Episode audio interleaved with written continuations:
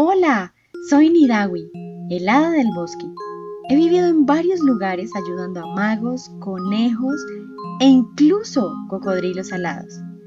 Vengo a contarte historias fascinantes que espero te emocionen tanto como a mí. Mi querido Shakwika, tú que me estás escuchando, gracias por oír e inspirarte.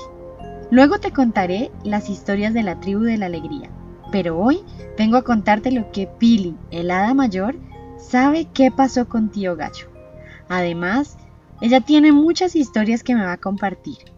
Hoy también te narraré lo que vivió con su amiga la gota de agua. Empecemos primero por el principio, o mejor el final del cuento de tío Gallo. Cuando tío Gallo se vio sin sus doradas y coloridas plumas y vio cómo su cuerpo se erizaba como piel de gallina, no tuvo más remedio que correr, porque con las pocas plumas que le quedaron en las alas no atinaba a volar. Y de su clara y sonora voz solo salía un triste y loco grito ¿Qué hago yo? ¿Qué hago yo? en vez de su cocoroyo. Corrió tanto que llegó a una isla rocosa donde, después de un tiempo y ya con plumas, los pocos habitantes que allí vivían, de tanto oír cómo cantaba este gallito, le pusieron por nombre al lugar Isla del Gallo. Desde entonces, tío Gallo se dedicó a cantar y cuidar sus plumas sin meterse con ningún animal que tuviera orejas. El mapa donde se ubica la isla del Gallo lo podrán ver en mi Instagram y mi Facebook. Es un mapa que me compartió el Hada Mayor.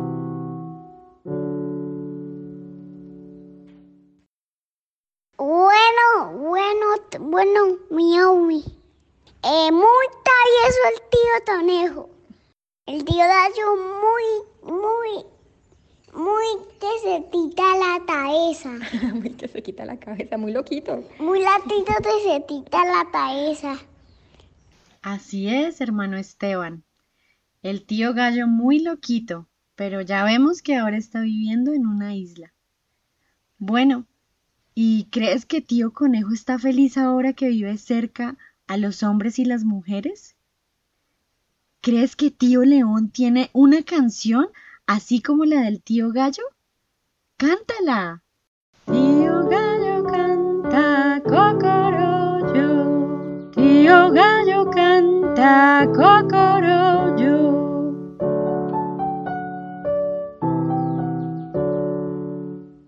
Bueno, y como te decía, el hada mayor me contó la historia que vivió con Gota, su amiga.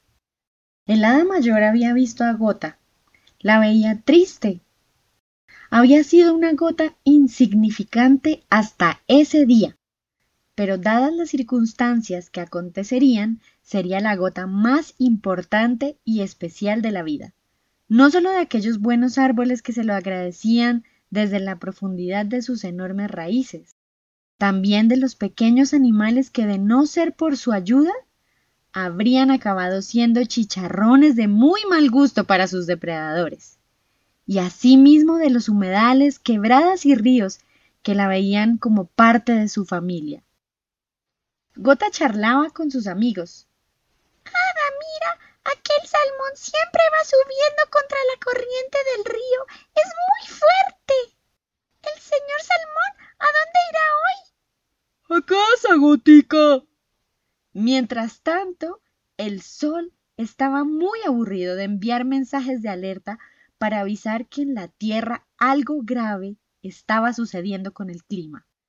Y vio la magnífica oportunidad de ponerse más drástico con sus avisos que parecían no importarle a nadie. Vio que en aquel bello lugar también habían restos de colillas de cigarrillo, fósforos, vidrios.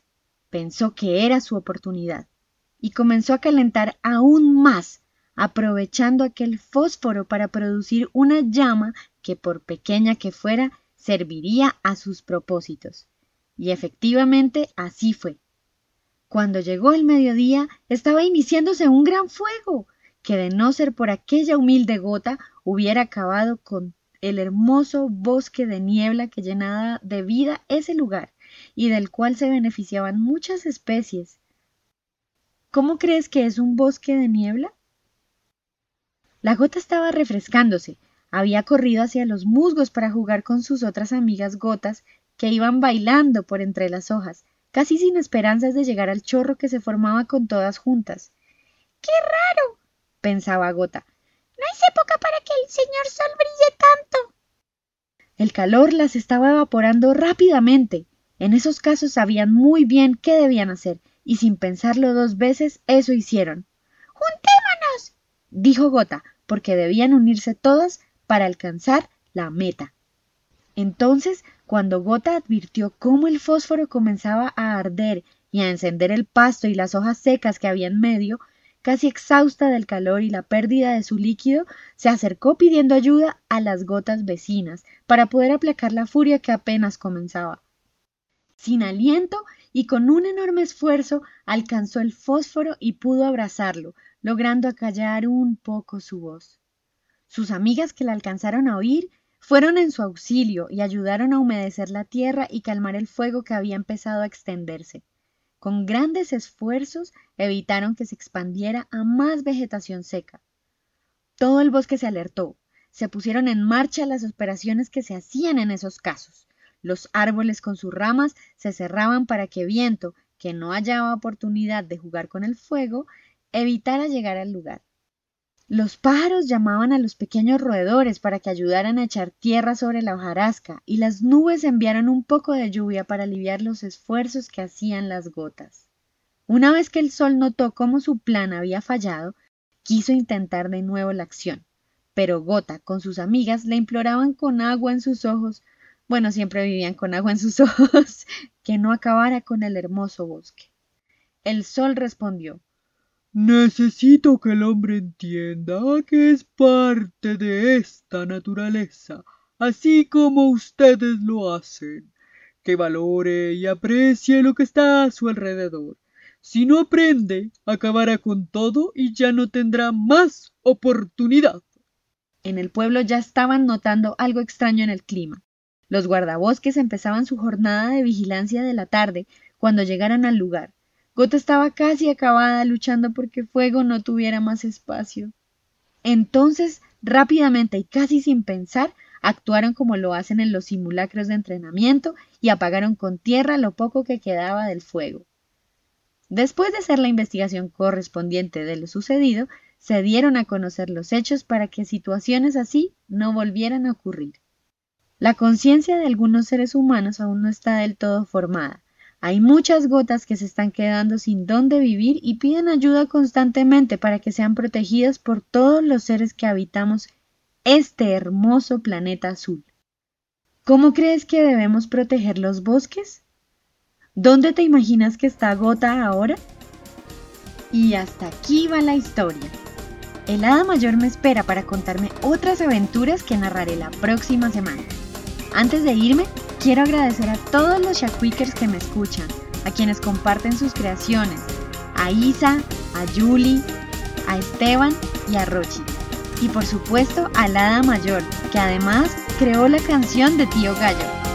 Si quieres ver sus creaciones, inspirarte o compartir tus dibujos, historias o canciones, puedes escribirme al Facebook de Voces Encantadas o a arroba Voces Encantadas en Instagram. Recuerda, sueña y sé feliz.